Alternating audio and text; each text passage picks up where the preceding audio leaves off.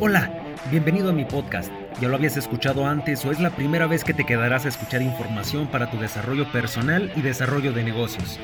Soy Obed González y te ayudaré a encontrar la mejor versión de ti.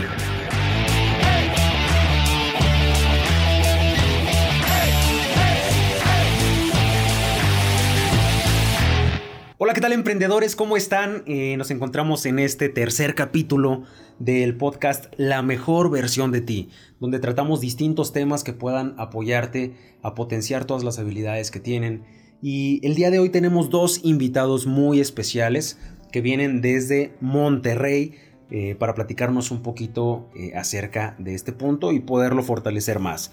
Ellos son coach de vida y tienen habilidades de relaciones sociales, de relaciones públicas, eh, de mejoras de empresas y todo esto va a favorecer muchísimo a todos los que escuchan este podcast. Damos por entendido que el podcast anterior nos ayuda a entender mucho mejor este podcast y por qué es importante entender tanto la inteligencia emocional que fue el capítulo anterior como la resiliencia que es un beneficio de ser inteligentes emocionalmente y eso lo vamos a estar viendo durante el capítulo de, hoy. Nos encontramos con mi buen amigo Daniel Guzmán y mi buen amigo Franco. Bienvenidos, ¿cómo están? Hola, muy bien, este, mucho gusto saludarlos. Mi nombre es Daniel Guzmán, de la empresa de Desarrollo de Tus Talentos eh, y pues qué gusto estar aquí con ustedes. Hola, muy buenas tardes, noches, días, la hora a la que nos estén escuchando. Mucho gusto, Beth. Eh, yo soy Abraham Franco, igual de Desarrolla tus Talentos. Esperemos que todo lo que podamos aportar hoy sea bastante beneficioso para todos estos emprendedores. Y empezamos con el tema de hoy que es la resiliencia, ¿no? Eh, básicamente es la capacidad de los seres humanos para adaptarse positivamente eh, cuando hay situaciones adversas. ¿Qué puede ser una situación adversa, Franco? Una situación adversa. Las que me ha tocado escuchar, que son bastante interesantes, son estas personas que han tenido alguna pérdida física, que se, ven envueltos en una situación bastante complicada. Eh, yo me he puesto a pensar en cuáles serían mis, eh, mis reacciones para cuando... ¿Cuáles serían mis reacciones para cuando alguna de estas situaciones me, pasara? Por ejemplo, personas que han perdido sus, sus dos piernas, y han tenido que cambiar completamente su, su, Exacto, es feísimo. Eh, han tenido que cambiar completamente su modo de vida. estas personas pues necesitan trabajar muchísimo la resiliencia para adaptarse a, a, estos cambios y seguir, y seguir saliendo adelante. A muchos les ha pasado, ¿eh? A muchos les ha pasado que cambia su vida completamente eh, por circunstancias, ¿no? Que, que no... Que, que, bueno, no, no podemos planear. Le pasó también a, a George Lucas. Él se quería dedicar a, a correr carros. De hecho, toda su preparatoria se pasó en un garage practicando el correr con un vehículo que él tenía. Chocó, casi le causa la muerte y es que cambia a, buscar hacer films. ¿Te ha pasado alguna situación, Dan? Pues mira, yo creo que eso nos pasa día a día porque de hecho los, lo que todo el mundo sabemos es que más del 90% de las cosas que te pasan en tu vida no las puedes controlar. Y el, detalle de la resiliencia es que, pues obviamente tú tienes que adaptar, ¿no? Esa es parte de, la adaptación, del ajuste al cambio. Y porque la mayoría de las cosas que no puedes controlar, que son un montón, pues te pueden afectar emocionalmente. O sea, puede ser que simplemente por llover, o sea, ya que ya es una cosa que no puedes dominar, estás enojado, frustrado, desesperado y te enfocas en eso, no te adaptas a la situación eh, porque hace mucho calor, todo, desde ahí, de cosas tan pequeñitas hasta como comentaba Franco, algo como perder tus piernas, eh, perder a un familiar este, que se haya muerto, todo, todo implica... Y es que, si te enrolas, te puede afectar lo que sea, ¿no? Lo que sea te puede afectar, efectivamente, cosas cotidianas, ¿no? Que eh, te encontraste en la calle un conductor que te empezó a gritar cosas y tienes dos opciones, enrolarte en lo que él está haciendo, y incluso puedes ahí perder la vida, ¿no? Hace poquito vi que por estacionarse en un, en un cajón, ah, le clavan un cuchillo a un individuo. Eso sucede aquí en México. Y, hombre, si fuera resiliente ese individuo, pudo haber dicho, hombre, hay muchos más cajones, te aseguro que había más cajones. Si no, por último, te sales a la calle y del estacionamiento y te estacionas, ¿no? Eh, y todo porque no supo manejar correctamente una, emoción.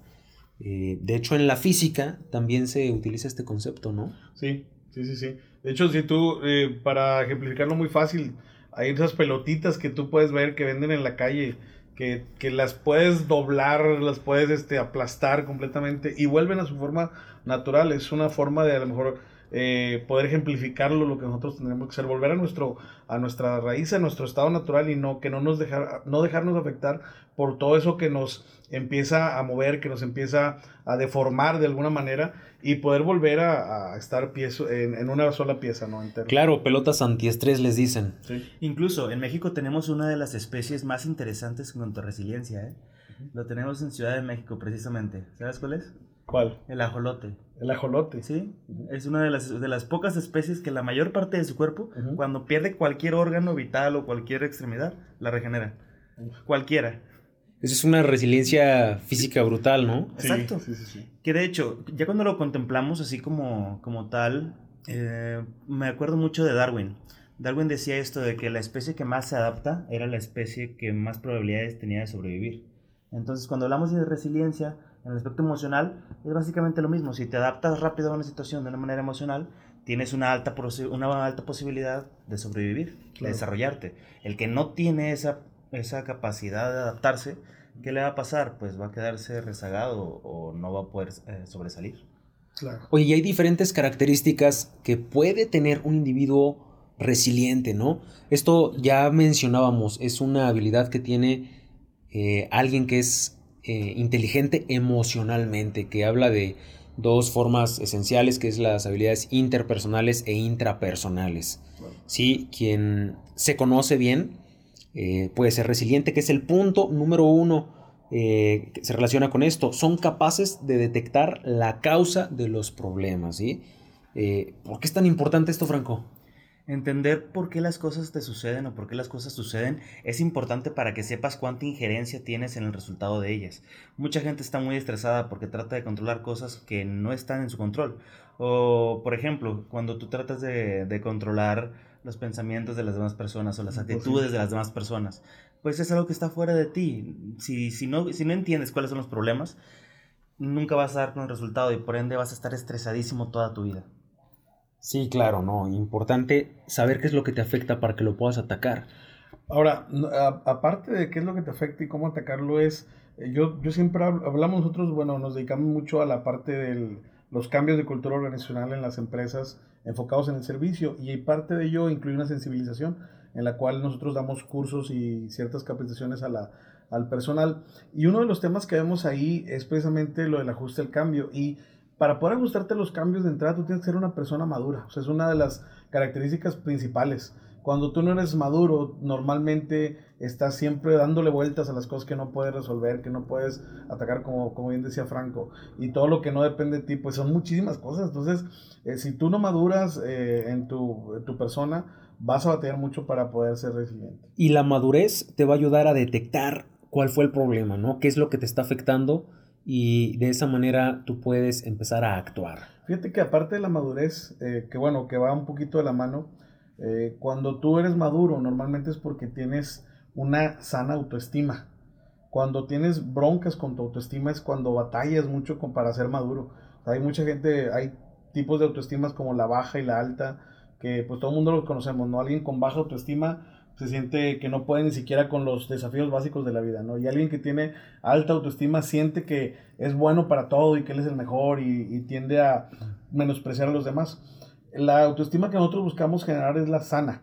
Y eso claro, un equilibrio, ¿no? Siempre un equilibrio. Y fíjate, para encontrar, yo siempre les digo en los cursos a la gente, para encontrar una sana autoestima tú tienes que tener dos cosas. Tienes que tener un equilibrio y tienes que tener objetividad. La objetividad te ayuda a ver cuando hay un desequilibrio en tu vida y, el, y estar equilibrado te ayuda a ser objetivo. Entonces las dos van de la mano. Si tú no tienes equilibrio, va a ser bien difícil que seas objetivo con lo que te pasa. Y cuando no eres objetivo, no te vas a dar cuenta cuando estás desequilibrado. Entonces, es importante eso para poder este, ser resiliente. El equilibrio, la objetividad nos ayudan en el primer punto, ¿no? Claro. Eh, mencionaba hasta aquí parte de la madurez y te va a ayudar a madurar también el, el poder manejar tus emociones, ¿no? El poder manejar tus emociones te va a ayudar a, a desarrollar todas estas rasgos que, son los rasgos de la madurez, ¿no? ¿Cuáles son eh, parte de estos rasgos, Franco, que, nos platiques ¿Y por qué tienen tanta importancia y relación en saber manejar tus emociones? Pues bien, a grosso modo, eh, las características de una personalidad madura o los rasgos que, llevan a, una persona a la madurez van mucho de la introspección. En realidad, mientras más trabajo introspectivo hagas para poder entenderte, hacerte preguntas fundamentales como qué es lo que quiero, por qué me pasan las cosas que me han pasado, eh, hacia dónde quiero dirigir mi vida, cómo han sido mis amistades, todas las preguntas que, que puedas hacerte hacia el interior te van a ayudar muchísimo a poder aclarar un poquito todo lo que ayuda en tu inteligencia emocional. Y esto te puede ayudar bastante, de hecho, a obtener una madurez un poquito más desarrollada. Porque la gente que no, una constante que sí hemos encontrado es que la gente que no se hace preguntas de introspección normalmente no tiene niveles de madurez óptimos. ¿Y una madurez te puede ayudar a manejar tus emociones? Por supuesto, es parte fundamental. Por supuesto. Piedra, piedra angular de la madurez, eh, la inteligencia emocional. Perfecto. Y, esto es el, punto 2, ¿no? Que es clave, poder identificarlo y todo se relaciona con la inteligencia emocional que nos permite proceder a, tener esta habilidad que es la resiliencia. Sí, que es total y completamente que la desarrollamos a, nosotros, a, la forma de inteligencia interpersonal, ¿verdad? intrapersonal, perdón. Intrapersonal, y, bueno, el punto número tres que también es importante mencionar es eh, una persona que es resiliente mantiene la calma ante situaciones de mucha presión. Eh, esto se puede dar en muchísimos lados, ¿no? En una empresa se puede dar eh, con la familia, se puede dar en, un problema que tú tengas. ¿Dónde más se puede dar, Dan? Pues mira, es que, es que, vaya, todos estos temas aplican en cualquier ámbito. Nosotros nos hemos dado cuenta que todo esto de resiliencia y todo lo que hablemos de psicología, de inteligencia emocional, tú las puedes encontrar prácticamente desde en tu relación personal, eh, de noviazgo, de tu matrimonio, lo puedes encontrar en tu trabajo, lo puedes encontrar en todos lados, ¿no? En todos lados aplica prácticamente de la, de la, de la misma manera. Y lo que hablabas de las reacciones, fíjate que es algo bien, bien interesante lo de las reacciones, porque Siempre va a haber presión, ¿no? en situaciones de, todo va a haber presión siempre. Y, hay algo que bloquea, por ejemplo, hay unas partes que, nos hacen bloqueos, por ejemplo, en, la, en el cerebro. Entonces, si tú no estás bien emocionalmente y no tienes inteligencia emocional, no tienes madurez, puede llegar un punto en el cual tu reacción sea muy visceral. O sea, aun y cuando tú, en cierto, cierto modo, te sientas que eres alguien que se controla, ¿Cuántas veces? Y esto, y esto tiene que ver mucho con el manejo de emociones, como decías, porque hay muchas veces que en vez de sacar la emoción en el momento que tenemos que sacarla, o sacarla de la manera correcta, lo que haces es que las vas acumulando, acumulando y un día explotas. ¿Cuántas veces no has escuchado de alguien que era muy tranquilo eh, y resulta que salen las noticias, oye, que Juanito mató a, a José? Y luego dices, ah, oye, esto era súper tranquilo. Me gusta explicarlo como querer recoger tu cuarto metiendo todo abajo de la cama. Claro, e, eso es lo que pasa. Querer recoger tu cuarto metiendo todo abajo de la cama, que yo creo que todos alguna vez lo intentamos de, chicos. ¿Y qué pasa? o de grandes también, ¿no? ¿Y qué pasa cuando quieres recoger eh, ya a profundidad? Un día se desborda, mira, el, en, hablando de las emociones, hablamos de la represión y el desborde. Cuando tú reprimes muchas las emociones, llega un punto en el cual te desbordan. Eh, una emoción reprimida es como si fuera enterrada viva. Y cuando sale, sale de manera destructiva. Es, por ejemplo, si yo te quiero enterrar vivo a ti, y de repente te despiertas y yo, me, yo estoy distraído.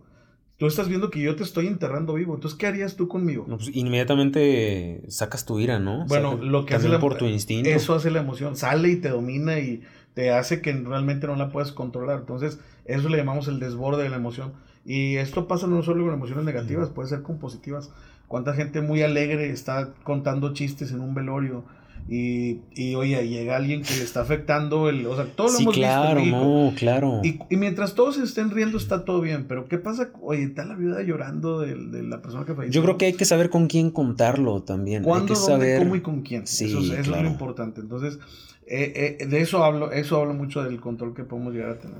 El siguiente punto, el punto número cuatro, es la confianza que pueda tener una persona en sí misma para poder tener resiliencia. Eh, ¿Tú cómo puedes relacionar esto, Franco? Yo creo que a veces la confianza que puedas tener te va a ayudar a sacar un diplomado. Ajá, cuando hay mucha presión, ¿cómo más se puede dar? Para mí la confianza se tiene que trabajar desde baby steps. Tienes que hacer cosas muy pequeñitas para irla desarrollando, porque no es algo que, que la gente tenga de, nacimiento en una cantidad grande. La confianza, por ejemplo, tienes que darte tareas pequeñas y lograr cumplirlas para que vayas como forjándolas. Eh, normalmente relaciono mucho la confianza con un músculo. O sea, digamos que si hoy yo quisiera cargar de pecho 100 kilos, pues no voy a poder. Obviamente no voy a poder porque nunca he hecho el esfuerzo. Pero si estoy constantemente en un gimnasio y estoy eh, eh, aumentando y aumentando y aumentando el peso, en algún momento lo voy a lograr. Entonces, la confianza... Mm, por pura lógica, ¿no? Estadística. Por puro trabajo. Eh, la confianza es básicamente lo mismo. Mientras más veces la hayas trabajado, mientras más veces, aunque fuera en, en pequeñas cantidades, mientras más veces la has trabajado, más obtienes. Esta es como la gran ventaja. Es lo que te hace poder llegar a, a niveles más altos y más altos y más altos cada vez. Incluso lo relaciono mucho con Mario Bros. ¿Te acuerdas de haber jugado Mario Bros? Claro, El primer mundo, la primera, la primera vez que lo jugabas te morías en cualquier momento, ¿no? Pero ¿qué pasaba contigo? Dices, no, pues lo tengo que pasar. Y lo volvías a jugar y ya aprendías en qué lugar era donde te caíste, en qué lugar fue donde te moriste. Y ya tenías la confianza de saber que ya lo podías hacer. Y así lo hacías una y otra y otra y otra vez hasta que te aventabas todos los mundos. No sé si han jugado Mario Bros actualmente el viejito, el viejito. No, la verdad, yo no. Te das cuenta de lo complicado que era, porque no tenías más vidas, tenías tres vidas y era todo. Entonces tenías que tener muchísima confianza en ti para saber que ibas a pasar. Resiliencia, todos los ¿no? Resiliencia de gamer. Exacto. Sí, porque te morías prácticamente, o sea, sí, literalmente tus vidas. Literalmente era pues volver a, volver a iniciar porque querías cumplir un objetivo. Entonces... Con todos los juegos, Pac-Man, todos los juegos antiguos tenían este, este, modus vivendi, ¿no? Y, fíjate, algo que es bien importante que, vemos en, los programas que nosotros tenemos diseñados, es que precisamente cuando alguien tiene objetivos, normalmente tiene, tiene inteligencia emocional. Si tú tienes objetivos en tu vida, vas a ser más inteligente emocionalmente porque necesitas cumplirlos. Vas a ser más adaptable. Vas a, vas a tener una personalidad más madura entonces, todo eso va de la mano. Entonces, es un, es un mundo de cosas que tú tienes que tomar en cuenta. Y, fíjate cómo es la gente que no tiene objetivos, la gente que no tiene metas. Pues son gente que tú los ves y pues, están completamente perdidos, perdidos aislados, caminando todo, sin, todo es un problema para ellos. ¿Te has fijado que hay gente que para ellos todo es un problema? O sea, si llueve es un problema, si hace calor es un problema, si este, todo es un problema. Y eso es porque también a veces se carece de, del siguiente punto que es importante mencionar, que es la capacidad de automotivarse. Sí, si todo es un problema para ti, hombre, careces muchísimo de esta habilidad y yo creo que se tiene que desarrollar muchísimo. Siempre me gusta repetirlo, si tú no crees en ti mismo, que eres la principal persona que busca tu crecimiento, tu estabilidad, tu reconocimiento, ¿cómo buscas que alguien más lo haga? ¿no? La automotivación, punto muy importante y hay que eh, tomarlo en cuenta y hay que mencionarlo. ¿No crees? Es correcto. Ah, uno de los mitos más grandes que hay sobre la motivación es pensar que eh, la puedes adquirir en algún lugar y a partir de ella vas a funcionar muy bien durante todo el año. Y eso es completamente falso. Mucha gente, por ejemplo, va a una conferencia de motivación pensando que con esa conferencia ya pueden darle hacia adelante. Y la obtienes un ratito, pero volvemos a interpersonal e intrapersonal, ¿no? Eh, la motivación que va a prevalecer viene eh, del fondo nuestro. Es correcto, y esa, y esa es la parte importante, hacerle entender a las personas que la motivación es como la comida. Tienes que comer todos los días tres veces automotívate con las cosas que a ti te gustan, con tus objetivos, con tus principios, con tus, eh, con tus sueños, pero tres veces al día tienes que estarte motivando, porque si comes una vez a la semana no tienes energía para toda la semana, te vas a morir al siguiente día. Esto es parte importante de comprender la motivación. Claro, eh, y esto es importante de, la resiliencia, ¿no?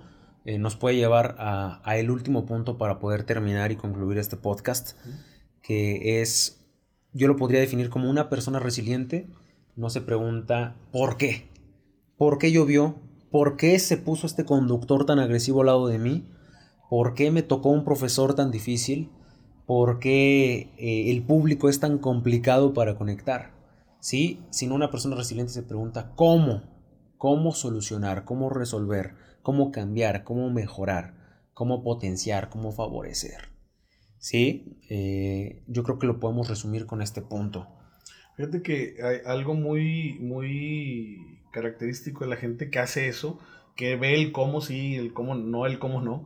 De hecho, este, e, es muy interesante que para poder lograrlo, tú primero tienes que estar bien. O sea, ¿qué me refiero con bien? Hay algo que se le llama felicidad, que todo el mundo conocemos ese concepto, ¿no?